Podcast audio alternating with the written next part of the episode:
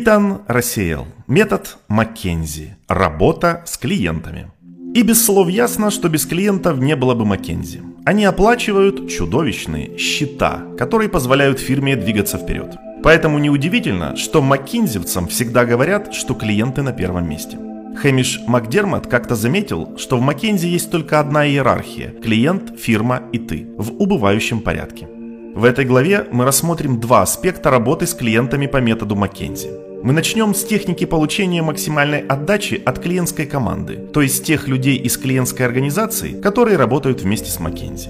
Мы также рассмотрим способы удержания клиентской команды от вредительства. Затем мы перейдем к управлению клиентом. В случае Маккензи это главные люди в клиентской организации, которые и пригласили фирму. Вы узнаете, как вовлекать ваших клиентов в поддержку ваших усилий и также как гарантировать реализацию ваших решений вместо того, чтобы они собирали пыль на верхней полке.